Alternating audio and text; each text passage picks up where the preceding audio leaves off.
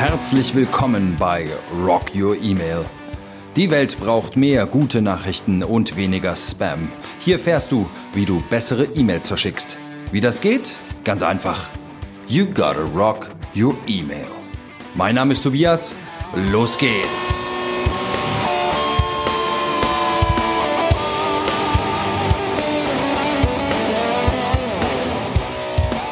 Hallo und herzlich willkommen bei Rock Your Email, dem Podcast rund um die Themen E-Mail Marketing und Marketing Automation.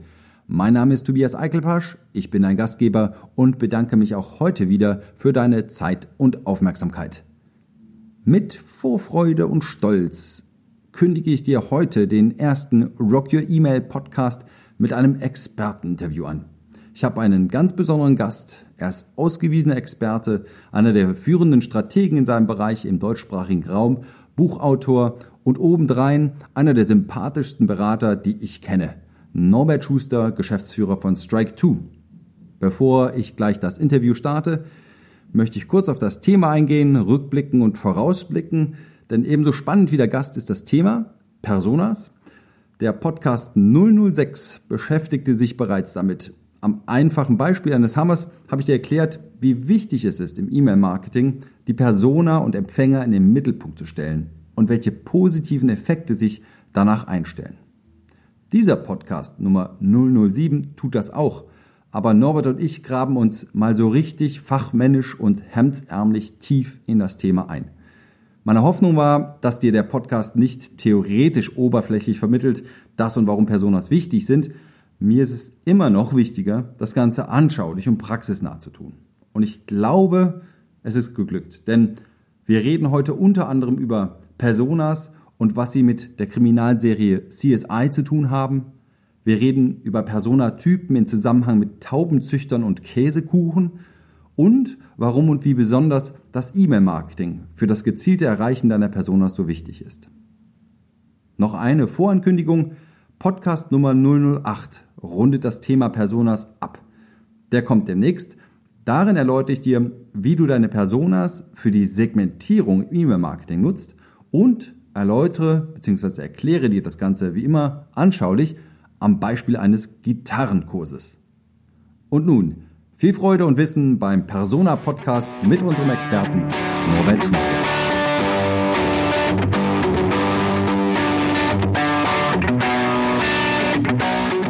Hallo und herzlich willkommen bei Rock Your Email. Heute habe ich einen ganz besonderen Gast, äh, den hatte ich auch schon länger auf der Gästeliste. Norbert Schuster ist bei mir. Hallo Norbert. Hallo Tobias, äh, danke ich für die Einladung. Ich freue mich sehr, dass du sie angenommen hast. Es hat sich jetzt zufällig und kurzfristig ergeben, dass wir uns sogar treffen können, uns gegenüber sitzen, was ja noch schöner ist im Podcast aufzeichnen. Ich gebe dir gleich mal das Wort. Ich würde gern zu Anfang das tun, was ich in der Regel beim Podcast immer mache. Ich hole mal euch, liebe Hörerinnen und Hörer, oder dich, liebe Hörerinnen und Hörer, ab äh, mit so ein bisschen den Ausgangsfragen, ähm, die, die, äh, ich, die wir hier für diesen heutigen Podcast entwickelt haben.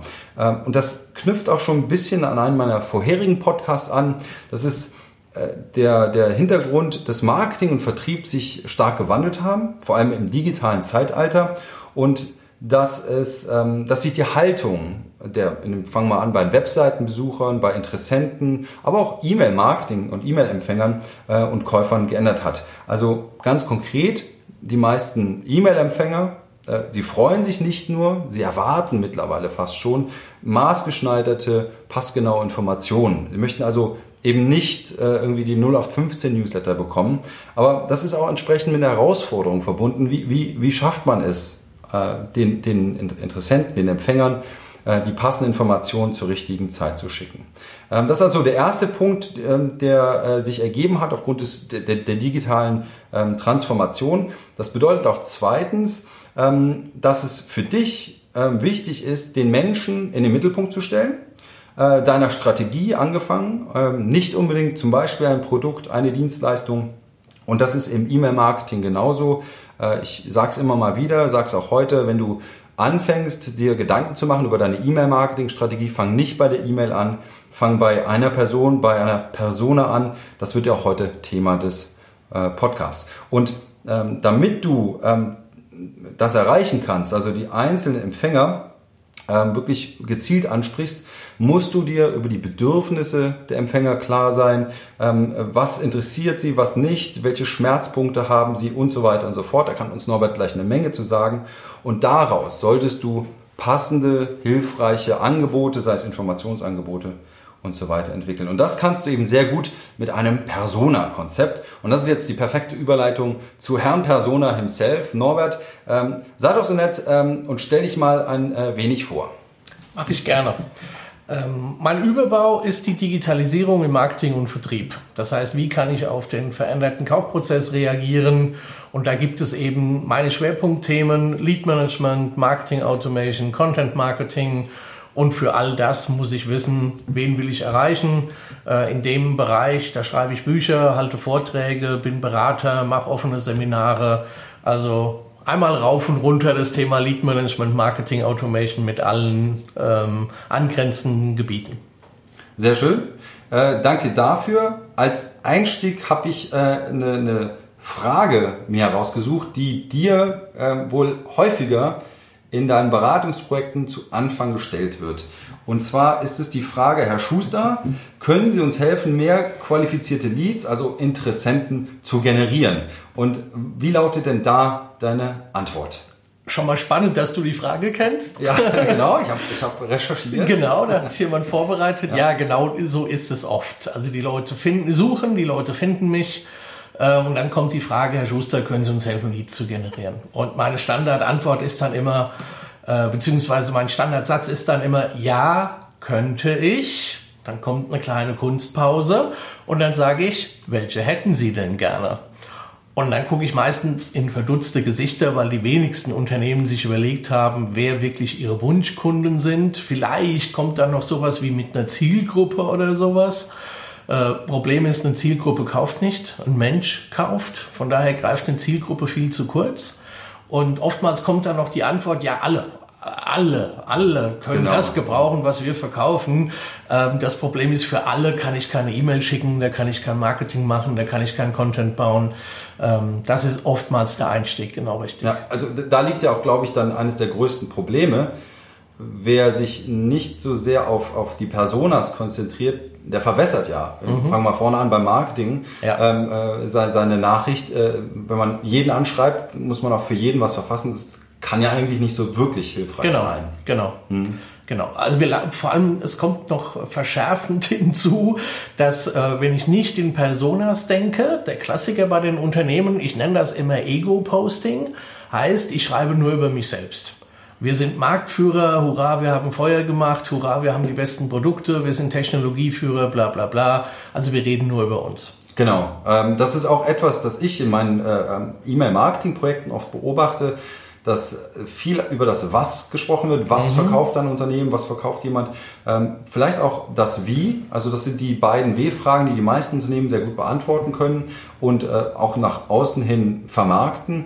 Aber ähm, es gibt noch das Warum. Äh, warum ist es relevant oder wichtig mhm. äh, für jemanden? Und das, das können die wenigsten definieren. Und die allerwenigsten haben ihr Marketing daran ausgerichtet. Das ist auch, ähm, gibt es glaube ich auch einen Begriff für. Golden Circle ist das, glaube ich, also die drei W-Fragen und und idealerweise äh, beginnt man nämlich eben beim Warum und arbeitet sich dann später Richtung Was vor. Also dem stimmst du auch soweit zu, du nickst? Ja, genau. Ich sag mal, je komplexer mein Angebot ist, wenn ich äh, Schokolade verkaufe oder Pralinen, dann muss ich nicht erklären, was das ist und warum man es braucht. Aber sobald ich im B2B-Bereich unterwegs bin, im erklärungsbedürftigen Bereich unterwegs bin, ähm, da nützt es nichts zu sagen, wow, wir haben die beste Kurzwegdestillationsanlage, die es auf der ganzen Welt gibt, wenn kein Schwein weiß, wofür man eine Kurzwegdestillationsanlage einsetzt. Sehr schönes Beispiel.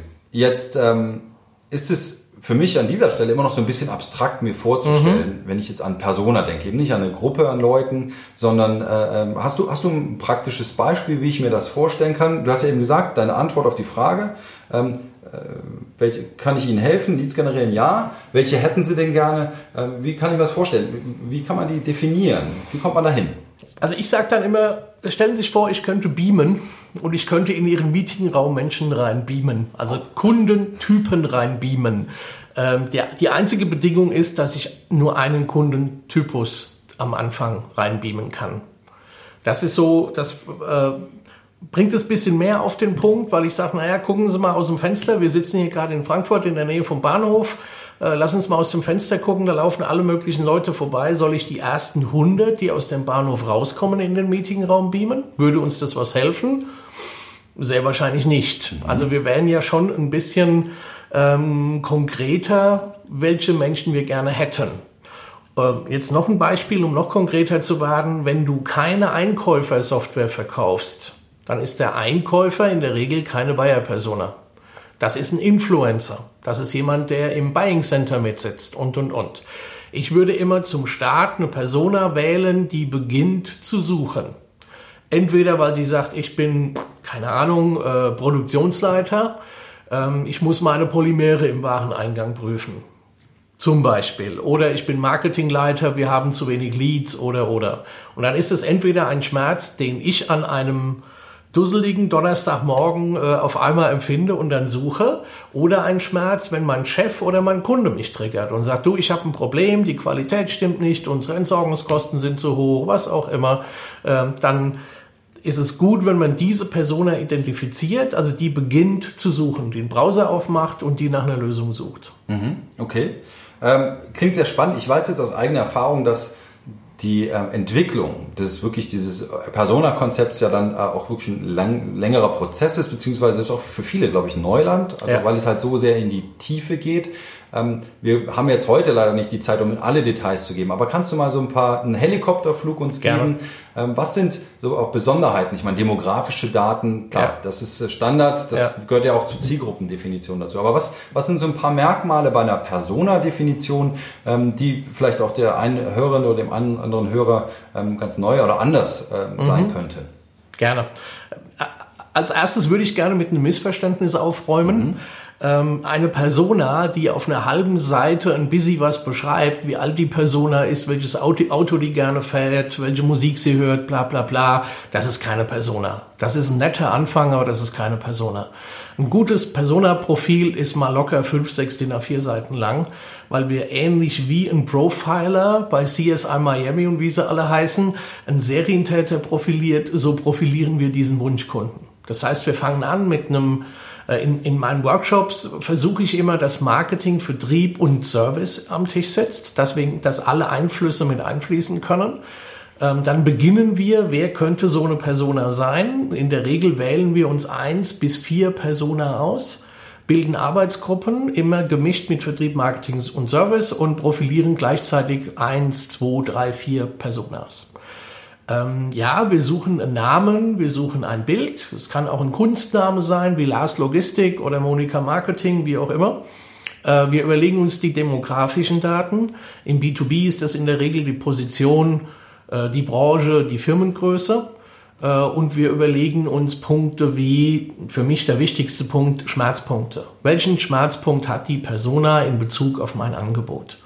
Und von den Fragen kommen dann noch ein paar. Was könnten Hinderungsgründe für die Persona sein? Was sind Entscheidungskriterien? Wofür ist die Persona verantwortlich? Und so weiter und so weiter. Ähm, alles Punkte, alles Antworten, die Marketing und Vertrieb dann zusammengetragen hat, vielleicht noch mit einem Interview mit echten Personas verifiziert hat, ähm, was mir hilft, davon ja, Webseiten abzuleiten, Content abzuleiten, Kampagnen abzuleiten und so weiter. Und ein wichtiger Punkt ähm, für mich ist noch das Thema das Strickmuster der Persona. Ich nutze da das Insights MDI-Modell um rauszufinden, wie tickt die Persona. Also ich sage jetzt mal, welcher Farbtyp ist das eher der rote Typ? Genau, da, da wollte ich gerade drauf eingehen, weil das finde ich, äh, das sind ja so limbische Typen, die mhm. da glaube ich hinterstecken. Aber vielleicht kannst du mal kurz ausführen. Ja. Die wenigsten können vielleicht mit Insights MDI was anfangen. Aber äh, gib mal ein paar Beispiele äh, zur Gruppierung, weil das finde ich ja. ein schöner Ansatz äh, auch zur Visualisierung. Mhm. Ja, also es gibt mehrere Modelle. Es gibt das Disk-Modell mit den vier Farbtypen. Es gibt äh, das limbische Vermarktungssystem. Es gibt Insights. Ähm, Grundlage davon ist zu überlegen, ähm, welchen Typus, welchen Verhaltenspräferenzen ähm, äh, kann man eine Person zuordnen. Weil das kann man ja in der Regel immer. Also jeder hat genau. bestimmte genau. Bereiche, bestimmte Ausprägungen. Genau. Du hast ja sogar dein eigenes Profil da mal genau. Äh, abgebildet. Mhm, genau, es, es, gibt dort den, den, den roten Typen, da geht es um Status, Anerkennung, Macht. Das ist in der Regel der Geschäftsführer, der Unternehmer oder auch der Vorsitzende im Taubenzüchterverein. Mhm. Es gibt den gelben Typen, der ist offen, der ist flexibel, der ist neugierig vor allem, den prägt die Neugierde. Ähm, Habe ich jemanden im Team, der Freitagnachmittags Käsekuchen mitbringt, ist das sehr wahrscheinlich ein grüner Typ. da geht es um Harmonie, um Team, äh, aber auch um Garantien und Sicherheit beim Kauf. Und es gibt den blauen Typen, na, ich sage immer ein bisschen übertrieben, du kennst Big Bang Theory, mhm. du kennst Sheldon. Ja. Sheldon ist der Prototyp des äh, fast ausschließlich blauen Typens. Ja. In der Regel, es gibt kein Gut und kein Schlecht und es gibt auch kaum einen Menschen, der nur eine Farbe hat. Ich habe immer eine Mischform davon. Mhm. Und das habe ich eben, dieses Schema, was man normalerweise auf eine einzelne Person überträgt oder für eine einzelne Person anwendet, habe ich übertragen auf Bayer Persona um rauszufinden, mit welchem Typ von Persona habe ich es wahrscheinlich zu tun, wenn es ein Produktionsleiter ist. Und ich denke, man kann sich gut vorstellen, dass der IT-Leiter einer großen Bank sehr wahrscheinlich ein anderes Strickmuster hat als der Vertriebsleiter in, einer 50, in einem 50-Mann-Unternehmen. Und damit kann man halt auch noch ein bisschen, wenn man das weiß und das rausfindet, kann man damit halt auch noch ein bisschen was tun. Ja, das ähm, wäre jetzt auch, glaube ich, dann der Ansatz, wenn ich jetzt ans E-Mail-Marketing denke, mhm. wenn ich an, angefangen beim Inhalt zum Beispiel, bevor ich jetzt also, äh, sag ich mal, ganz allgemein irgendwelche redaktionellen Texte verfasse, je nachdem, wenn ich weiß, welcher Personatyp, welches Strickmuster mir gegenüber sitzt, dann äh, würde man die Inhalte, die Texte, äh, die redaktionellen Inhalte so anpassen, dass sie eben für den einen oder anderen Typ mit der einen oder anderen Ausprägung ansprechender sind. Genau. Also wir haben jetzt gerade auch zufällig ein Projekt zusammen, äh, da hast du mir das ja auch, auch gezeigt, aber äh, wie, wie zeigt sich das dann äh, inhaltlich? Äh, hast du da ein Beispiel? Ja, ähm, also ich sag mal, wenn es um einen Menschen geht, kann ich entweder für mich selbst eine Analyse raus machen und rausfinden, wie tick ich selbst denn. Für einen Vertriebler zum Beispiel sehr spannend und der kann sich darauf schulen zu erkennen, sitzt mir ein roter Typ gegenüber oder ein grüner Typ gegenüber. Dem roten Typen sollte ich nicht unbedingt eine halbe Stunde vorher von meinem Urlaub erzählen und fragen, wie es seinen Kindern geht. Dafür hat der rote Typ keinen Sinn. Beim grünen Typen muss ich das machen, sonst fühlt er sich überfahren. Mhm. Aber genau wie du gesagt hast, wie mache ich das denn im E-Mail-Marketing? Hier weiß ich ja in der Regel nicht, wen habe ich gegenüber sitzen. Ähm, das löst für mich aber noch ein Problem, denn die Erstellung von Content ist in der Regel teuer und aufwendig. Warum soll ich Content nur einmal verwenden? Ich kann ja meinen Content heute zum Beispiel in einer roten Adaption bewerben warte vier Wochen, bewerbe ihn dann in der grünen äh, Adaption und dann in einer gelben und so weiter und so weiter und kann mir ähm, gute E-Mail-Marketing-Tools können Profilaufbau realisieren. Das heißt, ich kann mir im Profil merken, der Tobias hat bei grünem Content äh, geklickt und reagiert, der Norbert von mir aus bei gelbem Content reagiert.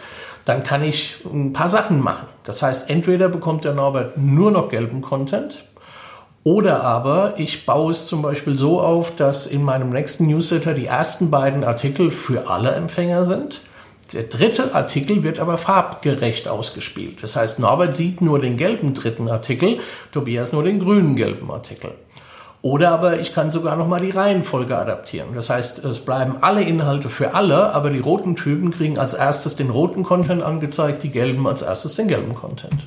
Das äh, Schönes Beispiel. Also äh, das ist immer die Brücke, die wir auch bei Rocket Email versuchen zu schlagen. Also jetzt haben wir eben über Persona gesprochen und das ist ja für sich nochmal außerhalb des, des E-Mail-Marketings zu betrachten. Das ist wirklich eine konzeptionelle, strategische Arbeit, die man am, besten ganz am Anfang, äh, außerhalb, vor ähm, Market, dem, dem ähm, am Beginn von Marketingaktivitäten durchführt, weil man dann alles noch stärker kanalisieren und fokussieren kann.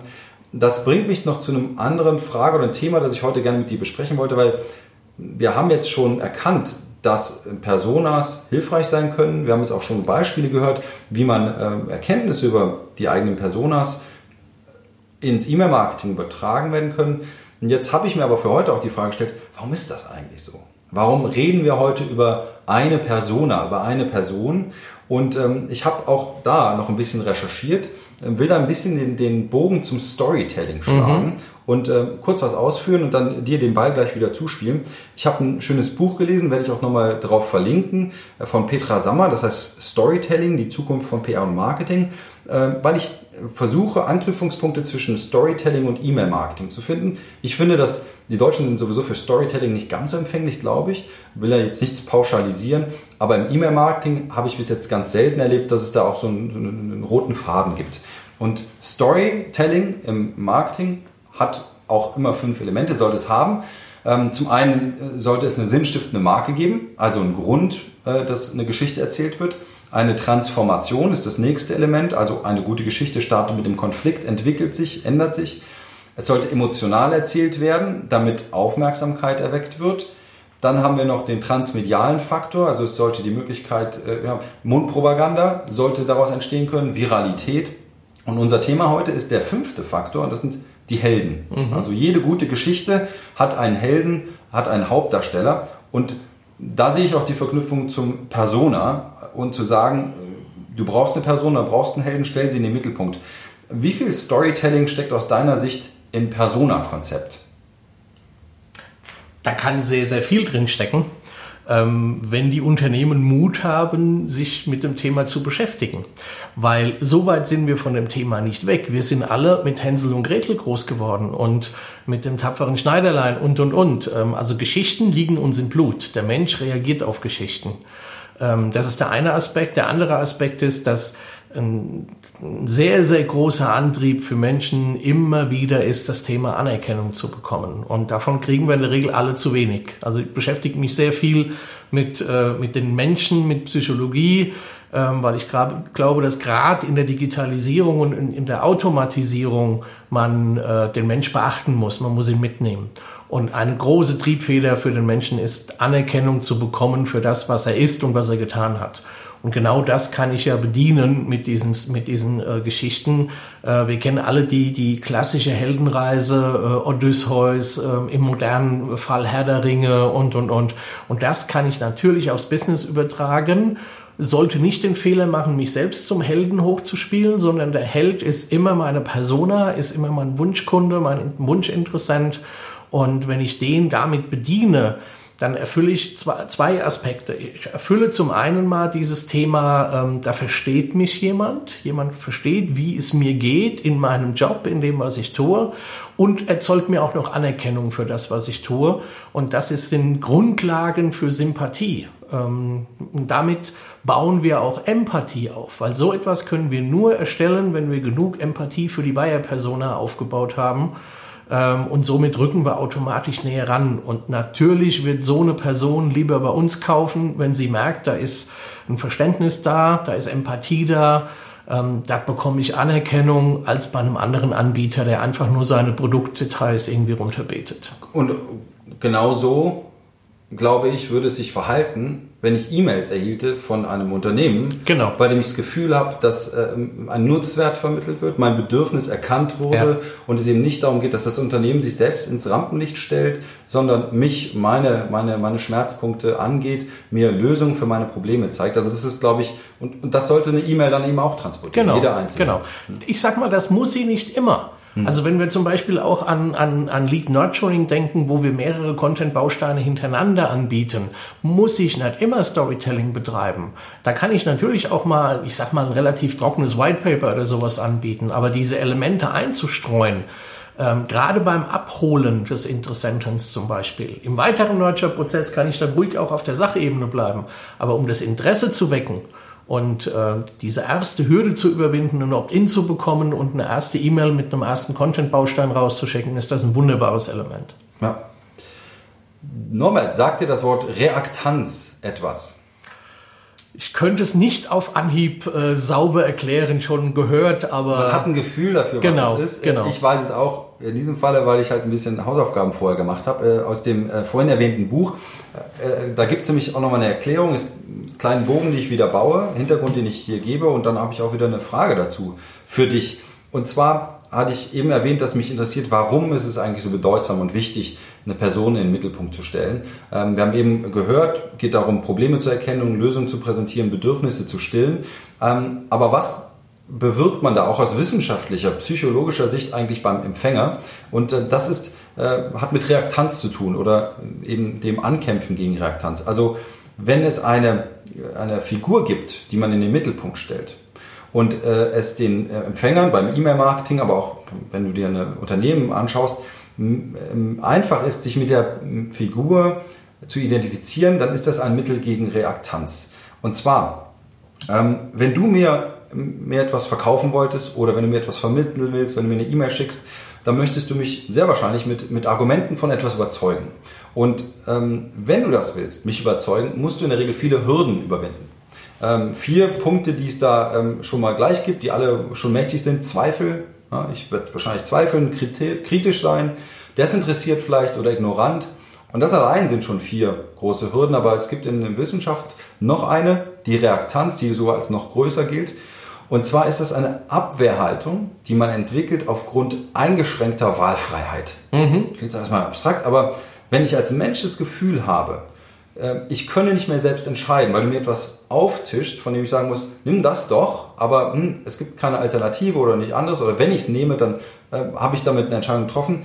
Ähm, wenn ich also eine selektive Auswahl bekomme, dann fühle ich mich unter Druck gesetzt. Mhm. Ja, dann fühle ich mich sogar ein bisschen manipuliert durch dich und deswegen baue ich so eine ganz grundsätzliche Abwertung auf. Und das Spannende ist, das geht sogar noch weiter. Selbst wenn du sinnhaftige, also sinnvolle Argumente lieferst, die wirklich stichhaltig sind, ähm, kann die Reaktanz dafür sorgen, dass ich trotzdem mich abwende, weil ich mir meinen Freiheitsspielraum, so heißt das, bewahren will. Weil ich einfach ähm, demonstrieren will, ich darf immer noch selbst entscheiden, was ich will, egal was du mir gerade verkaufen willst. Ähm, und das ist also, wenn ich jetzt platt, wenn du platt auf mich zukommst, ist es das eine. Präsentiert man aber Argumente in einer Geschichte, löst sie also aus unserer direkten Konversation heraus, dann sinkt diese Reaktanz, diese Abwehrhaltung, weil es eben nichts ist, das direkt auf mich projiziert wird, sondern außerhalb. Und Geschichten bieten weniger Angriffsflächen. Jetzt kommen wir gleich dazu, zum Persona. Mit der Geschichte fühle ich mich dann also weniger unter Druck gesetzt und kann mit meiner eigenen Gedanken machen und bewahre meinen Freiheitsspielraum. Also Gibt es dann sogar eine Figur, mit der ich mich so sehr identifiziere, ähm, dann fällt es mir schwer, die Haltung und die Meinung dieser Figur zu hinterfragen. Ja, du nickst schon. Also man, es geht sogar noch weiter. Der Figur, wenn ich mich mit der identifiziere und sogar sie als Helden oder als Freund betrachte, dann äh, fällt es mir sogar noch schwerer, der Person negative oder manipulative Absichten zu unterstellen. Ich, mhm. ich möchte es positiv assoziiert.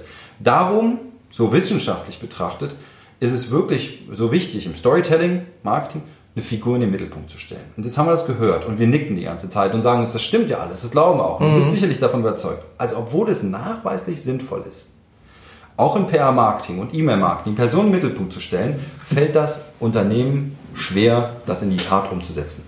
Warum ist das so? Das ist eine gute Frage. Es hängt damit zusammen, ich ziehe mal einen Vergleich. Bei uns steht der Kunde im Mittelpunkt. Welches Unternehmen würde denn abstreiten, dass es so unterwegs ist? Richtig. Das steht in jedem, jeder Mission Statement Präsentation steht das, aber kein Mensch weiß, wie er es leben soll. Und das ist, glaube ich, ein ähnlicher Effekt. Das ist schön in der Theorie, ja, aber wie mache ich es denn? Ähm, ich glaube, man muss den Wirkmechanismus dahinter verstehen und ähm, eintauchen, um es dann für sich ändern zu können. Und ähm, ich glaube, das Thema ist gar nicht so weit weg von meiner Wasserlochstrategie. Weil in der Wasserlochstrategie sage ich ja zum Beispiel auch, du kannst durch die Wüste, Wüste, Busch und Savanne rennen, solange bis du einen Elefanten gefunden hast. Was macht er in der Regel? Der rennt vor dir weg. Weil er weiß, du willst ihn erschießen oder keine Ahnung, was auch immer tun, er wird flüchten. Baust du ein Wasserloch, dann kommt der Elefant zu dir. Und so ähnlich ist es mit der Geschichte. Ich sag dem Kunde nicht, hör zu, ich bin so gut und mein Produkt ist so gut und kauf mich, kauf mich, kauf mich, sondern ich bild ihm eine, ähm, eine, eine Fläche, wo er selber entscheiden kann, ob er sich in dieser Fläche spiegeln will und ob er in die Rolle dieser Person gehen will, die ich in der Story beschrieben habe. Und es ist doch viel schöner, wenn er von selbst sagt, Mensch, Endlich versteht mal einer, wie es mir geht. Endlich versteht jemand, was ich alles leisten muss in meinem Job, welche Herausforderungen ich äh, habe und, und, und. Und dann entscheidet er sich freiwillig in diese Rolle zu gehen. Und wenn er in die Rolle geht, kann ich ihn führen. Ich sag mal, das hört sich auch so ein bisschen nach NLP an. Ähm, ähm, ich sehe darin aber keine Manipulation oder sowas, sondern das ist einfach ein Angebot an den Interessenten. Willst du in diese Welt gehen? Passt diese Welt zu dir? Und dann entscheidet er sich von selbst. Dann dränge ich ihm nichts auf, sondern er entscheidet, ob die Lösung für ihn passt. Das, das klingt eben nach dem Gegenteil von Reaktanz. Man macht es aus seinem eigenen Freiheitsspielraum heraus. Genau. Ich entscheide mich dafür, ja. statt mich von etwas überzeugen zu lassen, bei dem ich vielleicht eher ein komisches Gefühl habe und, und äh, ja, das, das ist soweit schlüssig. Jetzt ähm, haben wir, wenn ich jetzt an einen Helden, eine Hauptfigur denke, und du fängst ja bei einem Unternehmen, wenn du jemanden berätst, äh, auch an mit einer Person. Mhm. In der Regel, vielleicht kommen noch ein paar hinterher. Aber das bringt mich immer noch zu einer Schlüsselfrage. Wie kann man, wenn man an eine Person nur denkt, auch jetzt aus unternehmerischer Sicht, einen Einzelnen erwähnen, sich auf eine einzige Person so stark fokussieren, wo doch ein Produkt doch für mehr als für eine Person relevant sein sollte oder die Marketing-Message, mhm. das, was der Vertrieb macht. Also ähm, wie kann man diese, diesen, na, sagen wir mal ein bisschen Widerspruch, wir wollen nicht in Zielgruppen decken, nicht in der großen ja. Gruppe, aber wie kann man dieses Dilemma ein bisschen auflösen? Mhm. Also man muss sich nicht auf eine Persona beschränken, ganz klar. Ähm, die Frage ist, wer ist überhaupt eine Persona? Ähm, viele Unternehmen, die ich berate, kommen am Anfang zu mir und sagen, Herr Schuster, wir haben 30 äh, Produkte. Ich kann doch keine 30 Produkte, äh, keine 30 Personas für diese 30 Produkte entwickeln oder noch schlimmer 20.000, äh, wenn, wenn du keine Ahnung, an Elektronikhersteller oder sowas denkst, der Klemmen und Kondensatoren und was weiß ich, was alles hat. Ähm, das basiert aber wieder auf der falschen Denke. Du gehst von deiner Produktvielfalt aus und glaubst, du müsstest für jedes Produkt, für jede Produktgruppe eine Persona machen. In der Regel ist das nicht der Fall. Weil ich sag mal, das wird der, der, der Softwareentwickler sein, es wird der Konstrukteur sein, es wird der Entwickler sein und der hat vielleicht Bedarf an drei, fünf oder zehn Produkten oder Lösungen oder sowas. Das kann ich in einer Persona vereinen. Also Erste Antwort, in der Regel gibt es nicht für jede Produktgruppe eine Persona. Und ähm, ich kann zum Beispiel auf einer Webseite ähm, in einem Slider drei, fünf Personas äh, äh, ansprechen. Oder wenn, wenn Slider veraltet ist, dann kann ich es mit einer Kacheltechnologie oder was auch immer machen.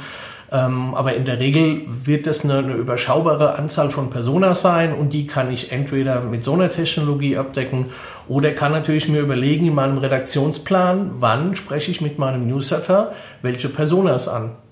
Oder spreche ich in einem Newsletter mehrere Personas an, weil ich zum Beispiel ein Produkt einmal aus der, für die Perspektive des Entwicklers, einmal für die Perspektive der Fachabteilung und einmal für die Perspektive der Geschäftsleitung beleuchte. Ja, ähm, wir kommen gleich nochmal auf die Brücke zum E-Mail-Marketing. Das wird dann so der Schlussabschnitt. Ähm, nochmal ganz kurz die Frage, ähm, du hast schon so viele Beratungsprojekte durchgeführt. Ähm, Pi mal Daumen, gibt es da so einen Durchschnitt? Anzahl an Personas, kann man jetzt nicht so ganz verallgemeinern, aber sind es äh, zwei, drei, sind es zehn, 15? Wo pendelt sich das meistens ein über deine äh, lange Karriere hinweg betrachtet? Das pendelt sich meistens noch im einstelligen Bereich ein. Ja. Äh, ich empfehle immer mit eins bis drei, maximal vier Personas zu beginnen. Ähm, den ersten Prozess, den ersten Nurture-Prozess, die erste Content-Strecke auch erstmal für die erste Persona zu machen.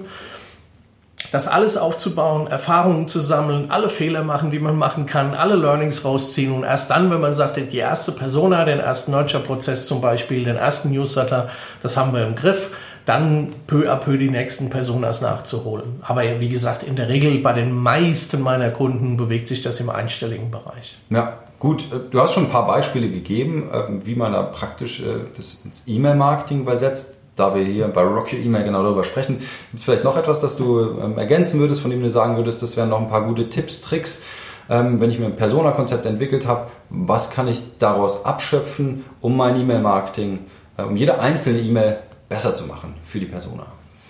Naja, ich kann natürlich die E-Mail besser machen. Ähm, ich kann natürlich aber auch äh, mir überlegen, was soll denn meine E-Mail erreichen?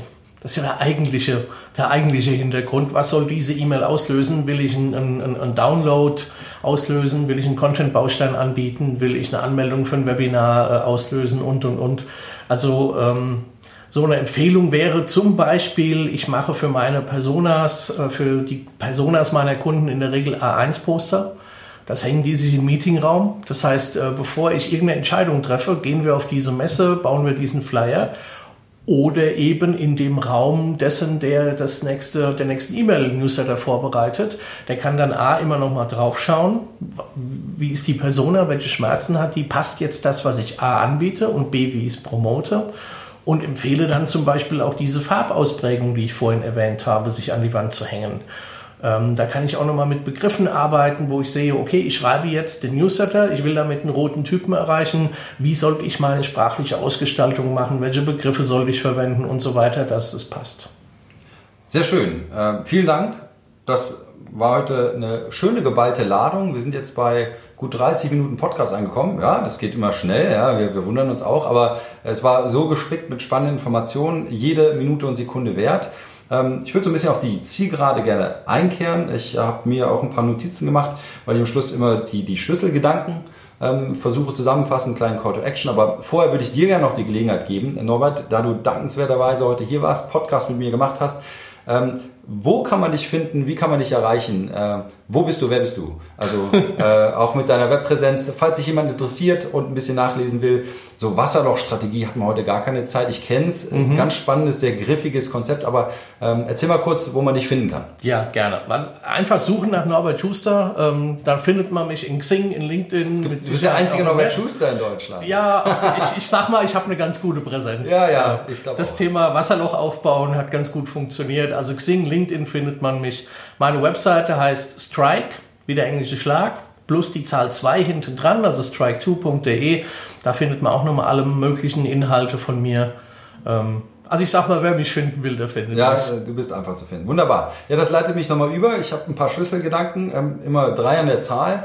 Ähm, wir haben heute über Personas gesprochen. Äh, wie kannst du das auf dein E-Mail-Marketing übertragen? Aus meiner Sicht ist es erstens wichtig, äh, was immer du im E-Mail-Marketing mit deinen E-Mails machst, äh, sei dir darüber im Klaren, dass du, dich, dass du mit jeder E-Mail möglichst deinen Empfängern helfen solltest, Entscheidungen zu treffen, Bedürfnisse zu stillen, Probleme zu lösen und, ihn, äh, und Ziele zu erreichen. Wenn du im Kern deines E-Mail-Marketings, äh, wenn du den Kern freilegen willst äh, und weißt, was du inhaltlich eigentlich einbauen willst, dann nutze eine Persona-Konzept, die Beschreibung deiner Helden, deiner Hauptdarsteller und Empfänger, um es darauf ähm, auszurichten. Und äh, verfasst es nicht allgemein, ähm, dieser 0815 Einheitsbrei, äh, der kommt heute nicht mehr so gut an ähm, in den äh, Posteingängen äh, deiner Empfänger. Und wenn du deine Persona in den Mittelpunkt stellst, wirklich in den Mittelpunkt stellst, nicht nur plakativ, der Kunde steht im Mittelpunkt, sondern das auch wirklich in deine Marketing, deine E-Mail-Aktivitäten einfließen lässt, dann wirst du der Persona helfen, ihre Ziele zu erreichen und, das kann ich dir auch schon soweit sagen, meine Prognose, das wird dir auch helfen, damit du deine Ziele erreichst. Das waren meine Schlüsselgedanken für heute. Mein Call to Action heute ähm, ist es wie schon häufiger. Bitte bewerte meinen Podcast oder schick mir ein Feedback, also wo immer du ihn hörst. Äh, sei es bei iTunes, äh, Stitcher, YouTube, im Blog. Äh, ich freue mich über jedes Feedback, das ist für mich sehr wertvoll. Mit jeder Bewertung zeigst du mir, ähm, dass es von Rock Your Email in Zukunft noch mehr geben soll und auch was es geben soll. Damit helfe ich dir und du hilfst am Ende auch mir. Für gute Nachrichten und gegen Spam. Norbert Schuster, vielen Dank, dass du da warst. Hat mich sehr, sehr gefreut. Freue mich auch, wir haben ja noch ein paar anstehende Projekte. Wir werden also jetzt demnächst noch mehr miteinander zu tun haben und äh, danke, dass du da warst.